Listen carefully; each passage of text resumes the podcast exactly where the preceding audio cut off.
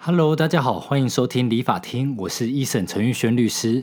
现在时间是十月二号的晚上九点半。那中秋连假终于过完啦，然后上一集跟大家分享说，就是今天要跟大家分享一下法律的一些议题。然后我忽然发现说啊，原来下个礼拜就又是双十连假。那身为就是律师事务所的老板的我，就突然觉得说哇。假也太多了吧，就是好像隔一两个礼拜就一直是廉价。那站在这个呃资方跟劳方的一个角度，其实出发点跟立场会有蛮大的一个不同。所以我就想说，那今天就来跟大家分享一下，就是有关于劳资法规的一些呃常见的法律问题。先跟各位呃听众说明，其实现在就是台湾的劳基法对于劳工的保障是非常非常的呃完整跟完善的。也就是说，我们常见的就是。呃，很多不管说呃有没有保劳健保啊，或者是说员工要辞职，或者是说就是老板要 fire 员工，其实都没有那么容易可以 fire。所以，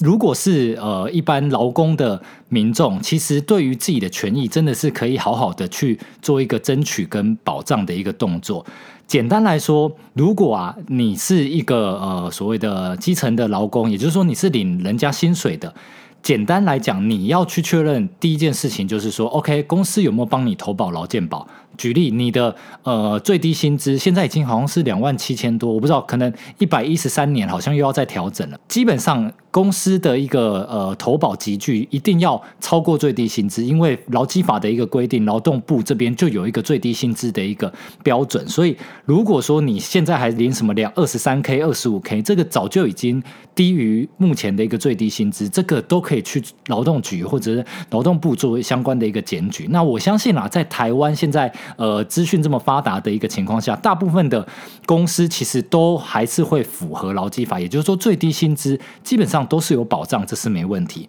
可是我们常见会碰到的问题是，很多劳工都会来讲说，哎，他可能薪水是两万八，符合最低薪资，可是。公司没有帮他保劳健保，那公司可以不帮员工保劳健保吗？其实，在法规上面来讲是不行的。也就是说，基本上你只要是有在任何一间公司做一个工作的动作，你是领月薪，甚至说你是领时薪的，你其实都有权利要求公司要帮你保劳健保。那如果说你自己说哦没关系，因为我只是来打工的，我有正职，可是我晚上可能又又到呃饮料店啊，或者说餐厅去打打零工，你也不想要。呃保那么多的一个个所谓的劳保，或者是让这个劳保的一个通报有那么多的一个状况下，你跟老板这边说你不用保，那是你员工自己自愿放弃这样的一个权利。可是基本上。你如果要求公司帮你保，也就是说你在那边有实际的工作，你有领薪水，有成立一个劳动关系的一个状况下，公司就一定要帮你保这个所谓的劳健保的一个情形。所以不要觉得说哦，你是所谓的呃基本薪资也好，或者说你是打工的，打工也有打工的劳健保的一个呃集聚要去做一个投保的一个动作。所以如果各位就是呃劳工们呃劳动朋友们，你们如果现在的工作是没有劳健保的，也就是说公司没有帮你保劳健保的，其实都可以去做一个争取，或者是说，呃，可能你们自己真的要离职，或者真的看这间公司很不爽的时候，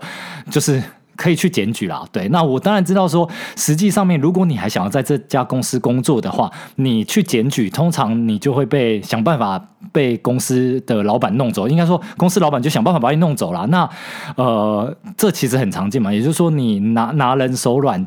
拿人手短，吃人嘴嘴软，就是说，你如果还想要在这家公司上班，那你直接去做检举。当然，最后如果被查出来，很常见就是你有可能会被 fire 掉，或者他就用各种实际上的刁难把你弄走。所以我都会建议说，假设如果真的有呃所谓的一般的劳工，你真的觉得说，哎，这家公司的福利或者是说工作环境真的不太好，那当然就是赶快去找新的工作嘛。那找新的工作之余，如果你想解救一下。过去的同事们，那你就顺道的去做一个检举，反正你人都走了嘛，那该去检举的，那就让劳动局就相关的主管机关去做一个劳劳动检查，甚至你居民检举都没关系，你可以把你过去的在公司领的所谓的薪资，然后看公司有没有帮你投保嘛。如果说劳动局这边一去劳动检查，发现说，哎，明明你这个人就是有领薪水，可是。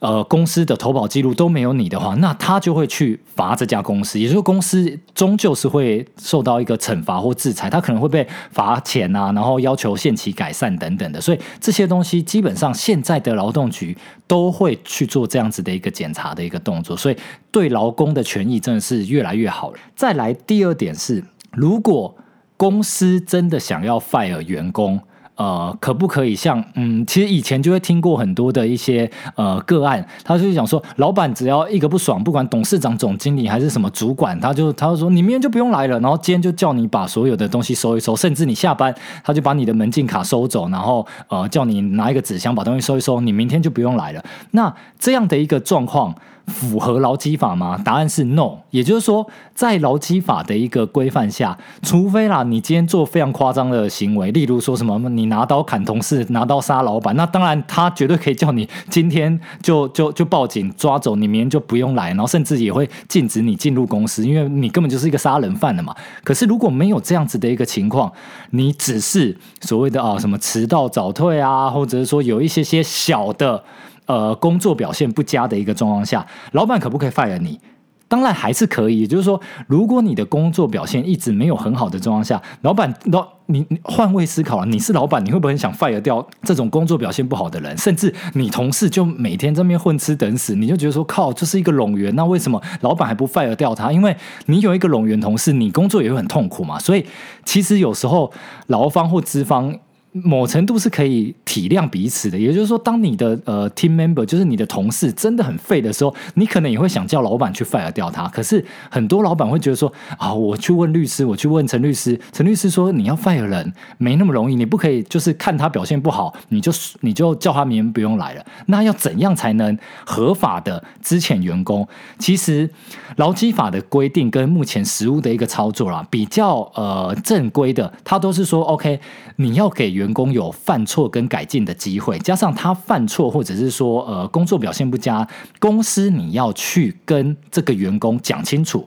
什么叫讲清楚？例如我举例，假设呃是一个业务性质的一个工作，业务员好了，那呃他一个月的业绩，假设公司设定他一个月的业绩是三十万，更况其他同事也都差不多是这个集聚，就没有刻意刁难他的一个情况下，他就是连续一个月、两个月、三个月，他都达不到。三十万的业绩目标，甚至一半都不到，他可能一个月业绩才做十万、十五万，那显然没办法达成他这个薪水应该要达成的业绩嘛？那你说公司这样子一直养着这个达不到业绩的业务员，他当然会想要找一个比较适任或者能够达标的一个业务员，因为其他同事都做得到，为什么就这个同事做不到？甚至薪水还是领一样的状况下，站在资方的角度，就是老板当然会想要把这一个。这个呃绩效不好的员工送走，然后再去补一个新的人，因为老板的资源也有限，他不可能一直就是请新的人，然后就让拢员一直占着这个茅坑这样子。如果说呃员工的一个绩效表现不佳，或他真的有出什么大包的时候。公司这边不管是人资或者是中小企业，可能就是老板你自己就要呃留下一个证据，就是你可能要开一个检讨会，不见得说要全公司一起开，可是你可能要找这一个呃业绩不好的一个员工，你要当面跟他说，甚至寄个 email，或者是说有一个检讨会议报告，请他签到说 OK，我今天就是十月呃二号，我就来跟你检讨九月的业绩，甚至八月的业绩，我每一个月都来检讨一次你的业绩，你已经。连续三个月未达标，那中间我可能也辅导你，然后呃，可能有请所谓的呃前辈来带你啊，然后甚至老板亲自带你去开发客户等等等等。那这些都做到之后，哎，公司都已经尽量去辅导你了，可是你就还是不成才，那。公司只要有做这样子的一个所谓的辅导记录，那甚至给你下一个最后通牒，说我再给你一个月或两个月的一个呃期间，如果你还没办法做改进，也就是说没办法达到一个预期目标，不是严苛的目标，而是合理的目标的话，那我们可能就会用你工作能力无法胜任这个工作来做一个之前你的动作。所以，如果公司有符合说 OK 先。提醒你，OK，你错在哪里？那也给你改进的一个机会空间，甚至有做相对应的辅导。公司在后面改进时间到，哎，不好意思，你好，虽然业绩有成长，从十万成长到二十万，可是我们的同仁都是要三十万的业绩，你还是没达标的这个状况下，公司就可以请你走人，也就是公司就可以支遣掉这个不适任的一个员工。那劳基法十一条有各各款的一个规定，其实有很多的一个太阳。那最常见就是说，哦，什么业务缩编，或者是说这个员工不。无法胜任他的一个工作。那我刚刚讲的用业绩的一个数字，就是一个很直接明确的一个例子，他就可以去支遣掉这个员工。可是站在劳基法的角度，或站在劳工的角度，公司要 fire 你，纵然你表现的再烂，有些时候啊，真的有一些员工，我听过真的很夸张，反正就是就是就跟一坨屎一样，反正就是一一一滩烂泥烂在那边，反正他就是摆烂。那你。作为老板的，你想要 fire 掉这个员工，你还要真的要给他资遣费，所以，呃，这样子举的例子。不见得那么好，对于很多老板听到可能会觉得很火大，或者说啊，医生你都乱教，或者说你这样子以后可能就有员工这样摆烂。可是真的请神容易送神难，你遇到再怎么摆烂的员工，如果是公司想要 fire 掉这一个员工，都要照我刚刚前面那样子讲之外，还要给这一个不适任的员工资遣费。也就是说，依照现在的呃劳基法跟劳退相关的一个条例，基本上如果年资一年，你要给他。半个月的所谓的资遣费，也如果他月薪是三万块，你还要给他一万五的资遣费，甚至还有预告工资相关的，就是你还是虽然他很烂，你也叫他改进，他还是没办法改进。做老板的你要 fire 掉员工，你就是要给他资遣费。所以这个呃劳基法，你说这样子有没有很保障员工？其实有啊，其实台湾的劳基法真的很保障员工。那做老板的我，我是其实我是很多公司的法律顾问，我就奉劝。各位老板或各位人资们啊，真的，你们在做 interview 的时候，眼睛要睁大。不管说是你们的 interview 的一个内容，要好好的去看看这个呃，你们的人选的新进员工，或者是你觉得想要呃招聘的这个员工的过去的工作经历，或者是说他的给你的一个表现，或者是工作的一个态度的感觉，至少你们多用点心去聊一聊。等等的，你会比较容易去判别说，OK，这个人的工作态度 O 不 OK？当然，一定会有看走眼的时候。你看，像现在的呃，不管说男女朋友，都一常常看走眼，就是一天到晚在那边分手或者离婚的一堆了。所以，何况是一家公司，你说员工可能有好几十个人，你永远都会有看走眼的。可是，尽量把这比率降低。那我站在一个公司的一个法律顾问，我还是建议，如果公司有遇到呃招聘的一个员工，后来发现他不是人，有有很多种可能嘛。有有的他真的妈离婚了，或者说他可能什么分手了，或者是他遭逢巨变呃有。有一些真的可能心理受受伤了，他得了忧郁症，他工作表现真的就变不好的时候，那站在公司的一个角度，就给他改善计划，真的还不行的时候，就可能要狠下心来，该 fire 就 fire，因为你拖越久，它就像一个肿瘤一样，就烂在那里，只会影响到整个公司士气以及。站在公司的一个角度，你的资遣费随着年资的越增长，你要付的资遣费只会越多。所以心软对于这样子的一个不是人的一个员工，其实不是好事。我都会建议公司，就是你只要符合劳基法，也就是我刚刚讲的这样的一个规定，你给他改善机会，你明确的指出他的呃绩效不良或者工作表现不佳在哪边，请他改善。他还是改善不了的话，你就可以合法的 fire 他。那把资遣费、预告工资相关的一些。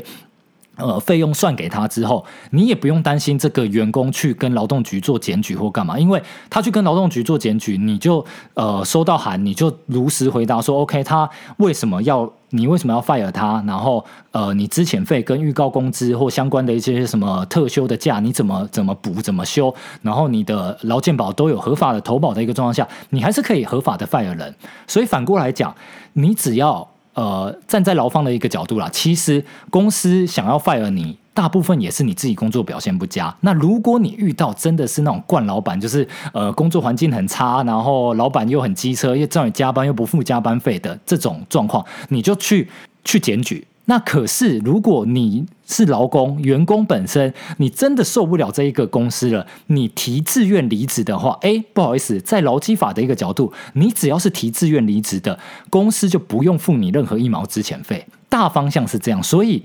呃，如果是员工啦。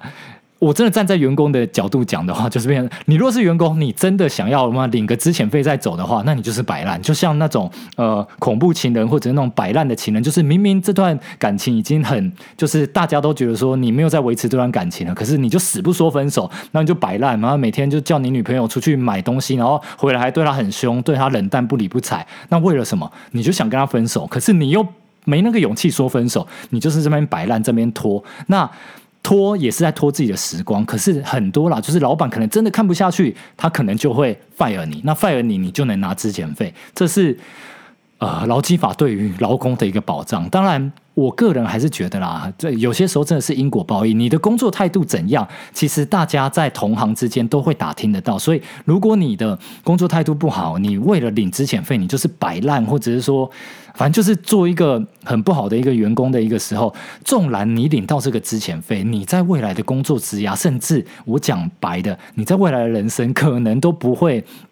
过得太好了，所以还是为自己负责。如果这家公司真的有问题或什么的，那你可以来找律师咨询，我们帮你去在职的时候去做检举，帮你争取到相对应的一个条件。甚至如果说，公司因此这样子 fire 你或把你呃调职啊打压你的话，我们有机会把它视同说是公司要支遣我们，就你就不是自愿离职的一个状况。可是反过来，如果你真的就是一气之下说我要回家吃自己啦，我我自己出去创业，我自己当老板，我最大，所以老子不干了。你只要讲出老子不干的这句话，等同你自愿离职。那自愿离职是劳工的。权利，也就是说，你想离职的时候，公司没办法用任何手段留住你的。只是但，呃，劳基法也有规定说，OK，你可能要提前通知公司，让公司有一个准备的期间。可是，如果你没提前通知的话，其实劳基法对于劳工的这个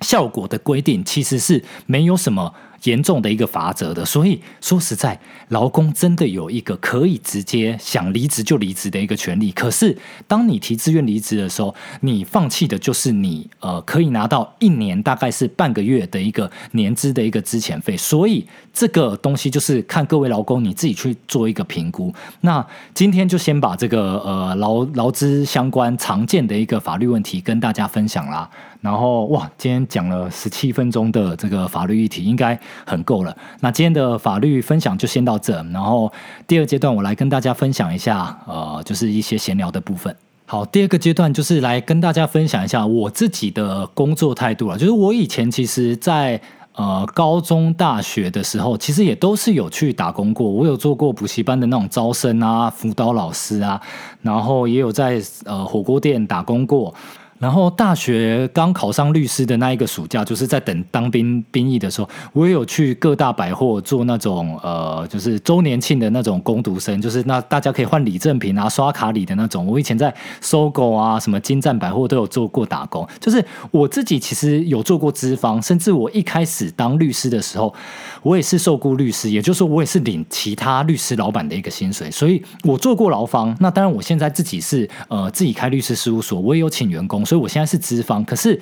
劳资的一个关系，我个人认为比较健康的状况，比较不会是对立的一个情况。也就是说，我自己在当员工的时候，我自认，或者是说以前的老板们或主管们都觉得我是一个蛮认真、负责、尽责的一个员工了。也就是我自己，呃，如果工工作做不完，或者说我有加班，我都不会觉得说哦，什么加班费就是一定要领好领满，因为。在年轻的时候，我自己觉得啊，可能二十五岁，也就是说你工作刚出社会，可能三年以内，你赚的钱不是钱。什么叫你赚钱不是钱？意思就是说你。呃，刚出社会，你一个月薪水能领多少？三万、五万，应该已经算不错了嘛。好，你当然，如果你呃什么工程师，或者你的薪水能够超过五万块，那恭喜你，你是一个呃蛮不错的科系，或者你找到的工作真的是薪水蛮高的。可是，如果你的薪水是可能五万以内的，因为社会新鲜人现在很多台大毕业生可能也不见得拿得到五万块的一个薪水嘛，就是刚毕业领的第一份工作。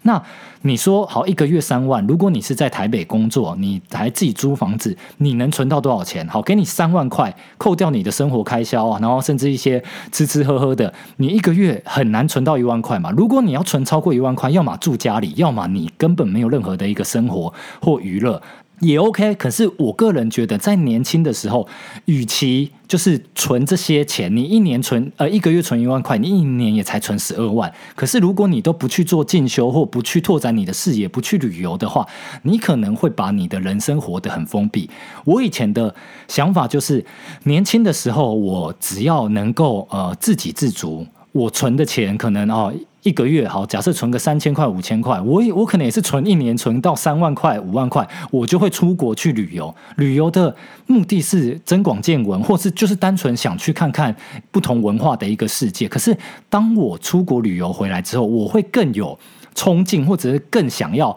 能够过。更好的生活，就是像我现在可能希望我每年可以出国个一次两次。可是如果年轻的时候你就只是为了哇，我要那三万块，或我要那三万二，然后你就是非常斤斤计较的时候，是老板其实都很会看人。也就是说，你在那边说哦，老板，我今天加班了半个小时，你要多付我两百块，他下次就不叫你加班了。因为有一些像我以前，我就是我自愿，然后我加呃，我下班打卡时间到，我打工的时候打卡时间到了，我觉得说没关系啊，反正我在帮你呃整理一下东西或什么的，那没差，你也不用付我加班费，或者是半个小时，我跟一些同事边聊天，可是我也还是有在帮忙做一些工作上面的一个事情，可是老板不会，我也不会跟老板要加班费，可是有一些主管看到我觉得，哎，你很尽责，或你也不会计较这些东西，他有可能。请我吃晚餐，或是他可能就是因为打工族嘛，他有可能就是说啊，那你真的想要呃多排班，他就会多排我的班，所以变相的我其实在打工的时候，我的班表是排的比较满的，也就是说百货公司的打工的一个班表，他可能一个礼拜只会排你两到三个班，然后一个班可能三个小时，所以你一个礼拜可能就是十个小时以内的一个一个收入，那我。因为表现好，或者说我跟主管呃感情也还不错，他可能到最后变成说哦，你如果真的有空，好啊，没关系，那你每我每天排你班，你只要 OK，你就你愿意，你有时间来上班，我就给你上班这样子。所以反而因为我的态度算还不错，我得到的工作机会反而是更多的。那年轻的时候你多做一点点，那等到。你呃，不管说人脉，或者说你学习这些前辈，不管怎么管理人，或他们到底怎么样工作的一个态度，我觉得这些都会是我未来呃当老板，或者说未来开始创业的一个养分。所以我个人觉得啦，可能你在二十五岁，或甚至 maybe 三十岁以前，真的不要计较那么多，因为你一个月多那一万块、两万块，你真的不会变得很有钱，除非。哎，应该是这样讲。如果你的未来，你的薪水都是在五万以内，或者是你薪水加的呃幅度很低的话，你你计较这些东西，真的只会让你视野跟你的呃。呃，所谓的未来性绑住而已。可是像我自己就很明确知道，说我未来我会想要自己创业，或者是自己想要当老板。所以这中间的一个过程，我都觉得那只是我的学习跟养分。当然，我还是有生活要过，所以我必须要有薪水，我才能呃买东西或租房子嘛。可是你说两万八跟三万二，一个月差四千块。对于年轻二十三、二十五岁的我，真的有差异很大吗？我不 care 那个，我只要找到我想要做的工作跟喜欢的工作。那个时候年轻的时候，呃，工作内容比薪水我觉得重要很多。当然啦，如果有一个有一个正正当合法的工作，能给我十万的薪水跟一个三万的薪水，我当然还是会选十万的。可是社会新鲜人通常，呃，同级距或同样类型的薪水，薪资差异可能都在。一成左右，也就是说，你如果是三万好一点的，你可能领到三万三、三万五，已经算不错的；低一点的哦，你可能领到两万八或三万整。那我个人觉得，你在第一年、第二年那个差异真的没那么大。可是如果你在第一份工作的一年两年，你工作真的表现好，可能你就很快就升迁，或是你再跳槽到其他的一个呃同类型的一个公司，你的口碑或你的名声是好的时候，你工作能力表现是好的时候，通常你在呃所谓的转职的时候，你的薪水就会跳上去。可反而是你的工作态度是非常计较的一个态度的时候。你几乎不太会加薪，或你的工作加薪的一个机会就会变得很局限。这是我以前的一个呃年轻时候的一个工作经验了，所以就跟大家分享。虽然这样子讲，可能很多呃就是劳工朋友们会觉得说，哦啊，你就是现在当老板，你就是惯老板。可是我不我不这样觉得，就是我如果我的员工是很呃。Open mind 就是说，他不跟我计较那么多。我自己自认是好老板啊，就是说我其实是很愿意分给员工相对应的奖金，或者是说一些呃固定的一个加薪。可是，当如果我的员工是非常非常计较的时候，OK，那我们就公事公办。我可能不会呃请你喝饮料，我可能三节奖金就是很固定或很基本的，甚至劳基法也没有规定一定要发三节奖金，我不发我也不违法。那我们就是公事公办，你要跟我公事不公办，我就跟你公事公办。那也没有固定调薪的必要嘛，或者是除非你领最低工资，那我就依照劳动部的这个最低薪资，我就这样照着调。这样子真的对于一个基层的一个工作者，真的会比较好吗？我不这样认为。所以对于工作而言，还是把工作态度表现好。你要学的是老板，或者是说这家公司它的价值到底在哪里？你真的学到了，你的薪资也好，或者你未来自己出去创业，那些东西才是真的能让你。